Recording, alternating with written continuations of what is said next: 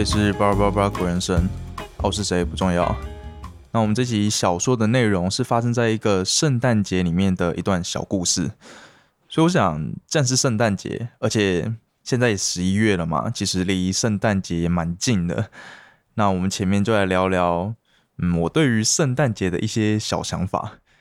我原本是这样想啦，就是我应该也会有一些圣诞节的小故事可以分享给大家听。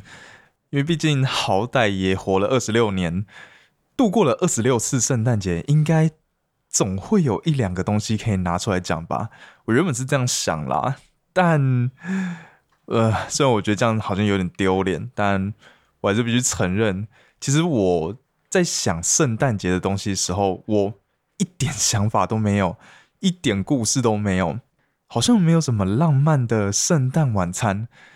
也好像没有什么令我印象深刻的圣诞礼物，反而是就我听到“圣诞节”这三个字，我第一个想到的居然是一款游戏。对我自己也觉得，怎么可以这么的悲惨？就是一个这么盛大的节日，但我想到的居然是跟游戏有关的。那我想，虽然这样听起来有点悲哀，但。毕竟再怎么说，这是我第一个想到的东西，那我还是要勇敢接受它。对，那就是到底是什么游戏可以让我听到圣诞节的时候第一个想到呢？那就是一款叫做《女神异闻录》的游戏啦。其实我想，呃，如果是有在接触游戏圈里面的人，应该多少都听过这个名字，就是那句很有名的 “P 五天下第一”嘛。那这款《女神异闻录》里面有一个很经典的桥段，就是。在圣诞节这一天，你身为主角，你就可以跟游戏里面好像七八位女性吧，就是在同一天，在圣诞节这一天里面展开好几场的，呃，让你印象深刻的圣诞夜晚。那我必须说，虽然这样子好像有点不道德，但这个一定是所有男人的梦想嘛。啊，反正这也是在游戏里面发生的，所以也没差。不过这个桥段就是。让我印象很深刻啦！我相信有玩过的人对这个桥段一定也非常的深刻。那虽然还是有点悲惨，但是我还是得说，我对于圣诞节的第一印象就是这款游戏《女神异闻录》，那，就是非常好玩，有兴趣的都可以去玩玩看。好啦，那撇开这个有点难以启齿的第一印象不谈，其实我之后想想。在我读书期间的圣诞节都过得还算蛮有趣的，因为像圣诞节这个活动啊，你能想到最有趣的是什么？绝对不可能是去吃什么圣诞大餐嘛，那就吃吃饭而已，有什么好讲的啊？其他的不就是你可能会收到一个圣诞礼物，然后它是来自于爸爸就是精心巧扮的圣诞老人送过来的。啊，这也没什么好讲的嘛，就是都太温馨了。圣诞节就是一个非常温馨的节日。那在这个温馨的节日里面，究竟有什么好讲的故事呢？哎，其实有有一个活动，就是在这个温馨节日里面，唯一一个不温馨，然后还可以看到血流成河、非常劲爆的活动，那就是交换礼物。其实我想，一讲到交换礼物。你应该就马上可以想到一个你收过最烂的礼物了吧？那我高中还有大学的时候，其实都有玩过交换礼物。反正就是我在高中的时候，那时候收到我朋友的邀请，说，哎，他们想要办一场交换礼物，然后看我要不要参加。啊，送礼规则就是我记得是两百元以内吧，反正不能太贵啊，要送什么都可以。然后我那时候就想，既然是我朋友邀我的，那这一定不会是什么正常的交换礼物派对吧？所以我就特地挑了一个很应景的礼物，就是番茄汁，有没有？红色的果肉配上那个绿色的地头，哇，这个很应景吧？这就是圣诞节，番茄根本就是圣诞节的气氛呐。然后像番茄汁这种乐色礼物，也很符合交换礼物的本质嘛，就是交换乐色礼物，让收到的人不知道该怎么办嘛。所以我就信心十足的带着这个番茄汁到了他们交换礼物的现场，这样子。结果我到了现场之后才发现，原来是很多人一起参加的，而且不是只有男生哦，还有女生啊。因为我高中是读男校的啦，所以我压根真的没想到，居然会有女生一起参加这个派对。结果我当下真的是超紧张的，我把带来的礼物交给他们那个统一收集礼物的地方时，我当下真的心想：完了，万一要署名，那收到这个礼物的如果又是女生，那我一世英名不就毁了吗？啊，不过还好，我把礼物交出去的时候没有说要署名，就是大家都是在拆盲包啦，没有人没有人知道你是收到谁的礼物啊，这样子也好，就不会互相比较、互相伤害这样子。所以我知道没有署名的当下，真的是松了一口气。然后在交换礼物的环节，我又运气还不错，抽到一个大家都蛮想要的东西啊。为什么我会知道大家都蛮想要？是因为就我抽到之后，很多人都想要跑来跟我交换礼物啦。包含那一位抽到我送的番茄汁的人，他也想要拿番茄汁来找我交换，而且是一位女生，对我也不认识她，就是其他学校的女生。然后她的脸真的是超臭，整个 get saving。我当下真的是 很想要跟他说一声抱歉，就是让他拿到这么烂礼物。但是我一跟他道歉，我就露出马脚了，所以就也没办法，只能当做不知道。然后，呃，时不时偷偷看他几眼，看一下他的表情有什么变化，这样子。那他整场其实都表情都蛮臭的，所以嗯，在这边呼吁，如果要参加交换礼物派对的。还是要问清楚，这到底是一个正常的交换礼物，还是恶搞的交换礼物？不然就会做出一些让你后悔一辈子的事情。好，那我大学参加的交换礼物就是对大家都讲好了，这就是一场来乱的交换礼物。然后我也收到一个莫名其妙的东西，叫做超大十元硬币。什么叫超大十元硬币呢？就真的是一个十元硬币，然后超大一个，大概跟我手掌一样大吧。就这到底是什么东西？这个东西能干嘛？而且因为我们这个大学的交换礼物都是已经讲好就是来乱的嘛，所以也没有什么不记名的。大家就是想要让你知道说，哎，我送你一个超烂的礼物，怎样爽吧的这种感觉。所以送我这个超大十元硬币的人，他还在我面前沾沾自喜说，哎，有没有？你看我送你这个礼物多棒啊！你可以摆在家里当装饰。我就想说，到底有谁会把十元硬币放在家里当装饰？这到底是三小？所以只能说这个就是报应啊！对我在高中的时候送那该死的番茄汁，那在大学的时候就收到这个超大十元硬币，那我也只能认了。而且其实我在收到那个超大十元硬币的当下，我也是觉得很纳闷，就是到底有什么工厂会想要生产这种毫无用处的东西？就是这个东西它生在这个世界上的意义是什么？诶，番茄汁至少还有人会喝吧？那这个超大十元硬币的用意到底是什么？我想了半天，这个东西除了在交换礼物的时候拿来恶搞朋友，应该是没有其他用途了。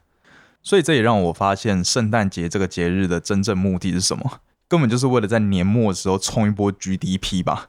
你看那一些在这一整年下来生产毫无用处的东西，全部都在这个节日被大家抢购一空，就只是为了要搞自己的朋友。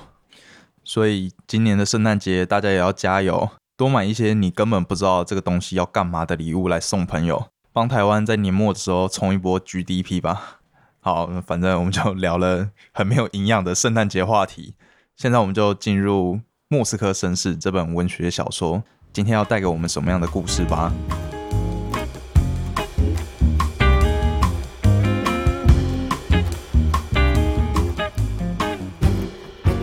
伯爵他来到了大都会饭店的一楼广场，在这个冬天的夜晚里，伯爵在广场里面感受到一股冷风吹来，但是饭店的门是关的啊啊！这阵冷风是从哪来呢？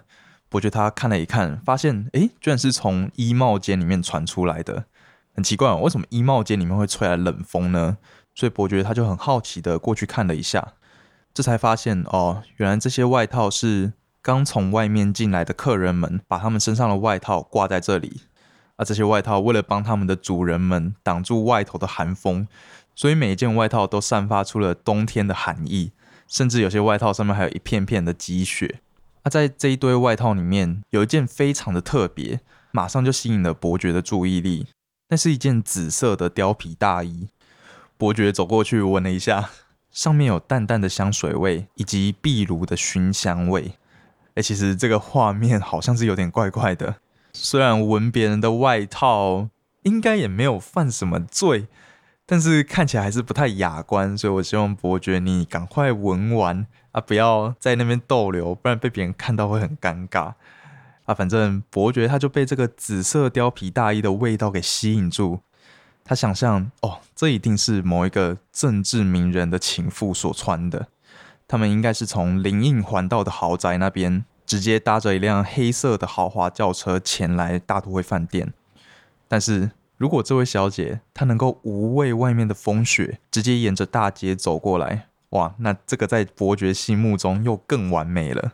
但是伯爵他对于这位小姐最完美的憧憬，就是她如何来到大都会饭店的方式，就是她是搭着马车前来的，这才最符合伯爵的美学。哦，我知道你可能会想说，这到底关伯爵屁事？你在那边闻别人的外套就算了，还在那边想象别人是怎么来的，到底是怎样啊？那这边后面就有讲说，因为在这个下雪的夜晚，让伯爵想到他以前小时候在冬天的夜晚，也常常会驾着马车，带着他的妹妹到街上四处拜访邻居，而每次到了午夜十二点。在他们家附近的修道院上面，那二十口大钟就会发出震撼的响声。但是这座教堂上面的那二十口大钟之后也都不见了，因为在一九一八年的时候，伯爵他从巴黎回来俄罗斯嘛。那你也知道，就是在一九一八年的时候，俄罗斯他因为参加一战的关系，所以国内非常的动乱，之后就爆发了好几场革命嘛。所以在俄罗斯退出一战之后不久。整个俄罗斯就变成由布尔什维克党的人所统治，并且成立了苏联嘛。那这些教堂上面的钟，在当时就被苏联当局的人全部都拆掉了，因为这些钟是铁做的嘛，所以他们就会被拿去重新铸造成枪械这样子。那在伯爵他经过这座教堂的时候，正好看到修道院的院长正在对一位红军上尉抗议说，他们不能这样做。但是这位红军上尉，他只淡淡的说了一句：“凯撒的归凯撒，上帝的归上帝。”接着他就把院长直接从修道院的顶楼摔下来，让院长能够回归上帝的怀抱。那其实我看到这个画面的时候，我脑中马上就浮现出有一个在讲二战纳粹时期的电影，我不确定是不是辛德勒的名单啊。但是里面就有一个画面，我小时候看到的时候一直挥之不去。那个画面真的是太震撼了，就是一群纳粹的军官，他们发现了犹太人藏在一个公寓里面，然后其中还有一个是坐在轮椅上的老人，然后他们就二话不说，直接把那个老人连同轮椅抬起来，然后把老人直接从楼顶的窗户那边推下去。而且我记得那时候他们还补了一句说。要把这个轮椅留下来，因为轮椅还有用。就这段话真的是，这个画面真的让我记了一辈子，非常的触目惊心。而且再加上后面他们讲的那句话，就是一个轮椅还比较有用，宁可把轮椅留下来。就连我现在已经忘记那一部电影到底是什么，但我对这个画面还是印象非常深刻。那么关于那位红军上尉他所讲的。凯撒的归凯撒，上帝的归上帝。这句话其实也是蛮值得我们来好好讨论的。我们就是留到后面再来讲。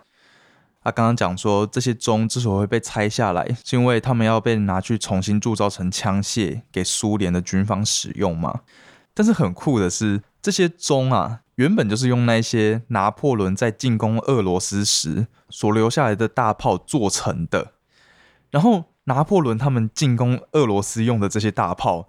也是用法国拉罗谢尔教堂上面的钟所做成的，然后拉罗谢尔教堂上面的钟也是利用在三十年战争时从英国那一边所虏获的散弹枪所制成的，所以就是一个很莫名其妙的循环，枪炮变成钟，然后钟又变成枪炮，这样子反复的循环下去。伯爵他是想啊，这该不会就是身为一个铁石，永远没办法改变的命运啊？好，那这是一个非常有趣的知识嘛？就我们才会发现说，原来不只是中国，连西方他们也有这种传统。我们知道吗？在中国，如果没有战争的时候，他们就会把原本的那些枪炮熔铸成铜像，然后就会做成像是十二铜人这种东西。但是在西方，他们是把它变成钟，把它放在教堂上面。真是蛮有趣的一个现象。我想，是不是应该要帮这些西洋教堂上面的钟做一个族谱？就是哎，他们的前世是来自于哪一场战役？然后前世的前世又是从哪一个教堂上面的钟变来？啊，前世的前世的前世又是来自于哪一场战役？其实我觉得这会是一个蛮有趣的历史知识哎，但感觉应该很难考证啦。不过这又让我想到另外一个比喻，就是我们不是常常会说水是有记忆的吗？因为我们现在喝下来这口水，它可能早在好几十亿年前就已经存在了。然后经过好几亿年的循环，现在来到你手中，变成一口水被你喝下去。但这一杯水，它已经看过了非常非常多的东西。如果它是有记忆的话，那这会是一段多么精彩的故事啊！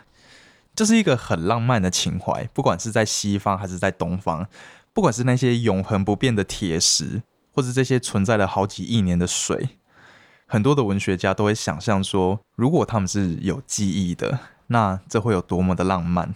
啊，反正，在伯爵他胡思乱想的这段期间，就是你也觉得很莫名其妙。这个人他闻了别人的外套，然后居然就可以做这么多莫名其妙的联想。他的精神世界未免也太丰富了吧？但是这样子精神世界丰富的人，在现实世界的人看来就是一个疯子啊。所以此时有一位服务生，他叫住了伯爵，问伯爵在干嘛。而此时伯爵他才回过神来，并且放下他手中那件貂皮大衣的袖子。然后这时候伯爵他就非常紧张的说：“呃，我想这应该是纸貂。嗯，没错，这一定是纸貂。这是一个非常有趣的反应，完全就是我们在做了某些亏心事的时候，心虚了会做出的那种反应。”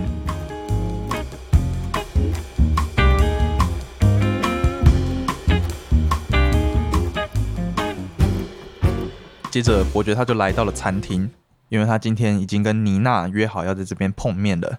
啊，妮娜就是伯爵在这间大都会饭店里面所认识的第一个朋友，而这位朋友也很特别，是一位九岁的小女孩。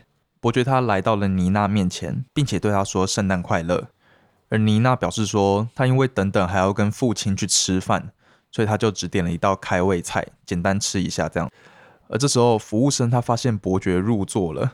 所以他就跑来询问伯爵是否需要菜单。那伯爵他虽然口头上面非常客气的拒绝了服务生的好意，但是他心里面想的是，这个人是怎样搞得好像我不记得餐厅有什么菜一样。而我看到这边的时候，原本也想说，哎呀，啊你这个伯爵，你到底在拽什么？人家服务生就只是一片好意。但我之后想想，其实如果我们有时候去了一间我们已经去过好几次的店，我们好像也会有一种小憧憬，就是想要跟老板娘说：“哎，我要老样的。”就是很好笑，明明就不关我们的事，我们就只是一个客人而已。但是我们也会很想要表现出我们很懂这间店的感觉啊。反正就在伯爵他内心小剧场的时候，妮娜就安静的吃着他的开胃菜。然后这时候伯爵才发现，妮娜这个人做事真的是非常有条理。他一次只会吃一种口味的冰淇淋。而且还一定要从颜色最浅的开始吃，吃到颜色最深的。我想我们生活中一定都有一些这种莫名其妙的坚持。客观上来看，其实很没有意义，但是这就是我们对于我们自己生活的坚持。像是我衣柜里面的衣服，一定是要从左到右，然后分别是从浅到深，然后从冬天到夏天这样子排列。每次洗完的衣服回到衣柜，就一定要照这个方式排好。就很好玩哦。我们生活中就是会有一些莫名其妙的坚持。阿妮娜她吃着吃着就告诉伯爵说，她差不多要准备回家了。那这边的回家是指真的离开大都会饭店，所以也有点算是在跟伯爵道别吧。但妮娜她马上说，她真的很不想要去上学。而其实就像大部分的小孩子一样嘛，在放假结束前最担心的一定是不想要去上学啊。但是究竟是讨厌上学的什么东西？这一点妮娜就跟我们很不一样哦。我们一定是很讨厌再回去上课，觉得啊要写作业还要考试，很无聊很累。我们讨厌的是这些嘛？但妮娜讨厌的是，她怕学校会很无聊，因为里面一定有很多幼稚的小孩。你就会发现，作者对于妮娜这个小朋友的塑造真的非常成功。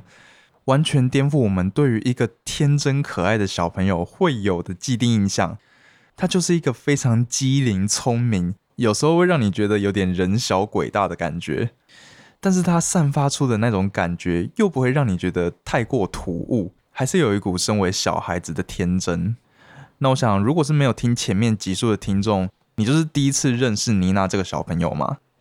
啊，刚好就妮娜一开始讲的这句话。能够马上让你知道这到底是怎样子的一个小孩，就是一个会嫌弃其他小朋友太过幼稚的小孩。对你只要知道这件事就好，因为后面妮娜会讲出来的话，其实都非常符合她呈现出来的这个形象。阿伯爵他听到妮娜这样子讲，就露出了非常凝重的表情。他告诉妮娜说，他以前非常喜欢学校，因为他在学校里面学到了《奥德赛》还有《埃涅阿斯纪》。而且还交了几个这辈子最好的朋友。那这个《埃涅阿斯纪》就是维吉尔写的啦，他是一个古罗马的诗人。那这本书就是在讲古罗马人祖先们的一些故事。妮娜她听到伯爵这样子回答，就翻了翻白眼，说：“每个人都这样讲啊，你其实也不意外嘛。”伯爵回答的东西的确就是每一个大人都会讲出来的话。而伯爵太乘胜追击说：“每个人都这样讲，是因为。”这是事实，哎，这边其实就是一个我觉得伯爵讲的不好的地方。每个人都这样讲，可不代表它就是事实哦。这一点我们从股市应该就能看得出来了。那无所谓，反正一个九岁的小女孩不可能会用股市的例子来回击伯爵嘛。所以我们来看看妮娜她究竟会怎么回击伯爵。她说：“有时候每个人都这样讲，是因为他们都是凡夫俗子。”那我们为什么要听凡夫俗子们说的话呢？难道凡夫俗子写得出《奥德赛》吗？凡夫俗子写得出《埃涅阿斯纪》吗？诶，其实我觉得妮娜讲的这段话更具杀伤力耶，因为她是引用了前面伯爵讲的，她直接引用了伯爵讲的这两本书来回击伯爵，而且她这段话里面重复了好几次的凡夫俗子，好像重复了四次还五次吧。这真的会让人感觉好像妮娜在说伯爵就是一位凡夫俗子的感觉。虽然他没有指名道姓，但是他透过不断的强调，就根本是在指伯爵这个人啊。所以面对妮娜这么犀利的回答，伯爵他其实当下就知道他输了，但是他又不想要认输，所以他经过了一番思考之后，勉强挤出了一句话。他说：“学校当然有让人讨厌的地方。”但是你最终会发现，上学的经验可以扩展你的视野，你肯定会很开心的。啊，结果妮娜听到伯爵的这段话，马上抬起头来，反问了伯爵说：“扩展你的视野是什么意思啊？”然后你知道这句反问到底有多厉害吗？因为伯爵他原本以为这句话是朗朗上口，每个人都明白，根本不需要多加解释啊。谁会想到还需要对“扩展视野”这句话多做解释？那么，关于上学会扩展视野这个论述，我自己是有一些想法。没关系，我们就是留在后面再来讲。我们这边先听听看伯爵的解释。就是他虽然没有想到说怎么有人会问这种问题，但他还是勉强挤出了一个解释，说扩展你的视野的意思是。教育可以让你理解世界的广大，还有世界的种种奇观，以及各式各样的生活。那关于伯爵这样子的解释，我是呆呆，完全不给过，超级虚的。而妮娜也马上 get 到伯爵的这个回答多么的破绽百出，他就反问了伯爵说：“但是要达成这个目的，去旅行不是更快吗？”对呀，伯爵，如果要扩展你的视野的话。去旅行不是更快吗？接着，妮娜马上就举出了几个很有名的旅行家，像是马可·波罗、哥伦布，还有彼得大帝，用这些人的冒险历程来为自己的言论做佐证，就是根本不用上学啊，我只要去旅行，也能跟这些人一样扩展我的视野。讲完了之后，妮娜就停了下来，吃了几口冰淇淋，而她看到伯爵正想要开口的时候。就把他的汤匙举起来，然后摇了一下，表示你先不要讲话，我还没讲完呢。所以伯爵他也只能耐心的等他，慢慢的把他那一口冰淇淋给吞下去。那我们就会发现说，呃，面对这样子的小朋友，我们还是当旁观者就好。从旁观的角度来看，就真的很好玩。但如果我跟伯爵交换立场，变成我是当事人的话，真的会很想直接一拳扁下去。妮娜她告诉伯爵说，他爸昨天带他去听了《天方夜谭》，而伯爵他这时候觉得非常的庆幸，因为妮娜她居然主动转换话题了。所以他就松了一口气，开始说：“哇，对啊，天方夜谭有多好听啊！他之前去听的体验也非常棒啊。然后他相信当时音乐厅里面的人也都非常的陶醉。”而在伯爵洋洋洒洒的讲完之后，妮娜她放下了她手中的汤匙，说：“确实，每一个人都很陶醉，但他们没有半个人想要去阿拉伯。”而在妮娜讲完这段话之后。刚好在餐厅台上的演奏结束了，所以台下也传来客人们的掌声。而此时，妮娜她就把她的身体微微的往后靠，并且举起她的双手，就是表现出好像那些在鼓掌的人是在赞同她的观点。诶，我怎么记得我小时候好像也一定有做过类似这样子的事情？反正伯爵他看到这个状况，他形容自己好像是正在下着西洋棋。然后自知大势已去，只能亲自推倒自己的国王，就是他认输了。这次他是真的败下阵来了。但我真的必须说，伯爵，你到底跟妮娜的对话哪一次没有败下阵来？所以伯爵他就转换了一个话题，而刚好在此时，餐厅也演奏起了另外一首比较轻松活泼的曲子。伯爵他也把握了这个好机会，告诉妮娜说：“人生无可避免的可悲事实是。”随着年岁增长，社交圈就会变得越来越小。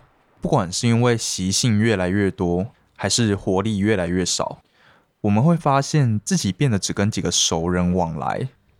所以，我觉得我非常幸运，在人生的这个阶段还能遇到像你这样子的新朋友。接着，他就拿出了一个礼物送给妮娜，因为是圣诞节嘛。他告诉妮娜说：“说不定在他踏上隐姓埋名的旅程时。”这个礼物可以派上用场。而我其实非常欣赏伯爵他后面加了这段话，因为这个隐姓埋名的旅行其实是有点在挖苦自己。因为这个旅行就是妮娜在前面用来反驳伯爵他对于上学能够扩展视野这个想法的论调嘛。但是伯爵他也没有因为这样子就耿耿于怀，反而把妮娜提到旅行这件事来应用到他送礼物的环节上。其实我是非常欣赏伯爵这样子的行为的。那在伯爵他送这个礼物之前，有讲了一段他对于他交到妮娜这个新朋友的一些想法嘛？我想伯爵的这段话确实也给我蛮多的体悟。那一样，我们就是留到后面再来聊。安，妮娜收到了伯爵的礼物，非常开心，她当场把礼物拆了开来，是一个精美的歌剧望远镜，就是你看很多影集里面那些名门贵族们在看剧时。会举着一根细细的棍子，然后棍子的顶端上面就会粘着一个望远镜，透过这样子的方式来看歌剧的这个东西。而妮娜自从认识伯爵以来，第一次待在原地，不知道该对伯爵说什么才好。接着，妮娜她就开口对伯爵说：“你比谁都了解我，我会好好珍惜，直到我死的那一天。”那么，对于妮娜她看到这个礼物之后的反应，我也是非常的赞赏。她给出的评语都是非常抽象的，是为了要表示她内心有多么的开心。她并没有对这个礼物的可能外观啊，或是功用之类的做一些评语。那我想，这就是收到别人的礼物一个最好的回应方式吧。只要表达出自己有多开心就好，不要对这个礼物指指点点的。就算你是真的在夸奖这个礼物，说它有多棒多棒，我觉得也都没那么必要啦。那伯爵他送妮娜礼物之后，他没有得到回礼，但是他也能够理解，因为毕竟妮娜她还只是一个孩子，会没想到要送礼物给她，也算合情合理。哎，确实，身为一个大人，应该是不会期待一个九岁的小朋友会送你礼物吧？但妮娜她可不是一个普通的九岁小朋友。此时，他对服务生举起了他的手，搞得好像他是要结账一样。但是服务生他却没有拿着账单过来，而是拿了一个盒子过来。妮娜说：“这个是他要送给伯爵的小东西，但是他要求伯爵在午夜前不能打开来。”接着，妮娜就跳下椅子，跑去跟他的父亲会合了。哦，对吗？这才是我们一般对于圣诞夜该有的想象嘛。一场非常温馨的晚餐，还有吃完饭之后感人热泪的交换礼物。那我知道，我虽然之前有讲说会尽量在一集把一章的故事直接讲完，不要再把它砍成两个部分或甚至是三个部分，但是这一章真的是太长了，所以我想还是暂时在这个地方先卡掉。安妮娜她到底送了伯爵什么样子的礼物呢？我们就是下一集再来看。那我们就接着回头来看，刚刚我们有看到哪一些值得好好讨论的东西。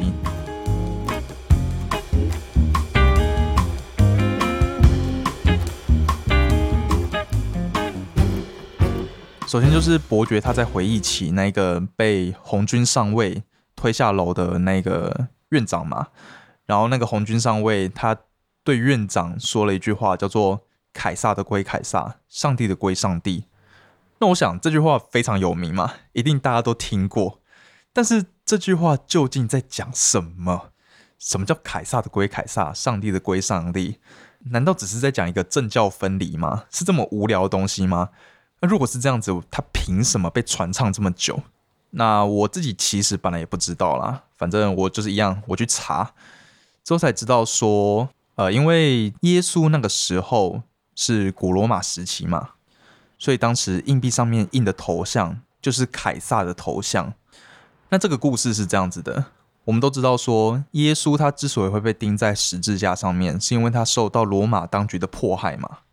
所以，在这个有点敏感的时期，他的信徒们就问了耶稣一件事情，就是他们虽然信仰基督教，他们愿意追随耶稣，但是他们同时又是罗马的公民，他们理论上来说要纳税给罗马政府，但是纳税给罗马政府这样子，不就好像是他们在背叛基督教吗？就他们不想要这样。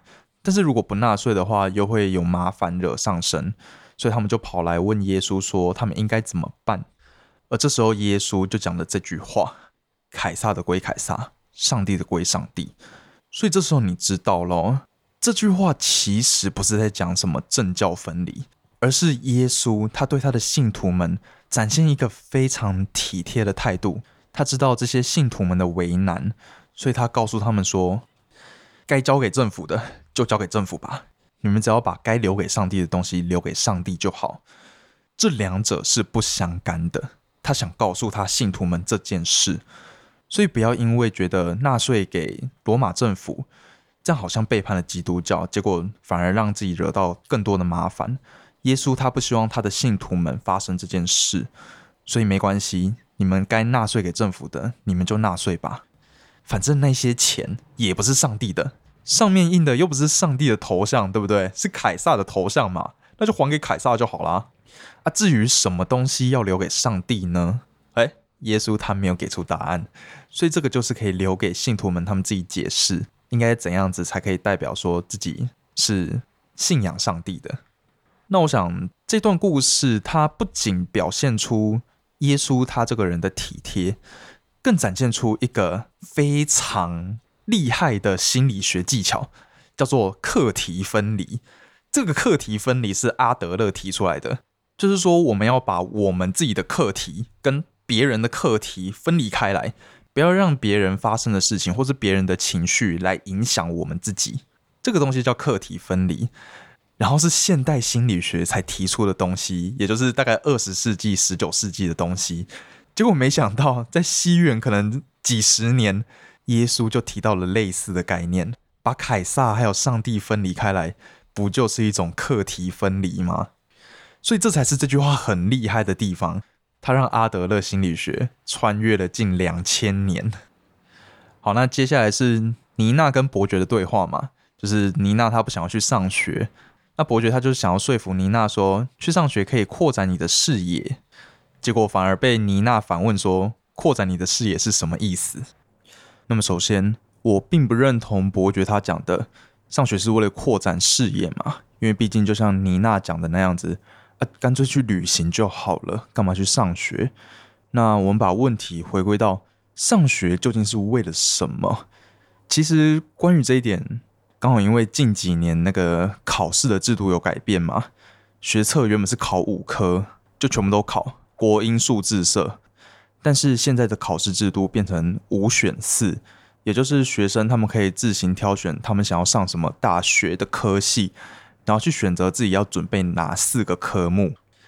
那这个改变好吗？当然好嘛，因为可以减低考生的负担。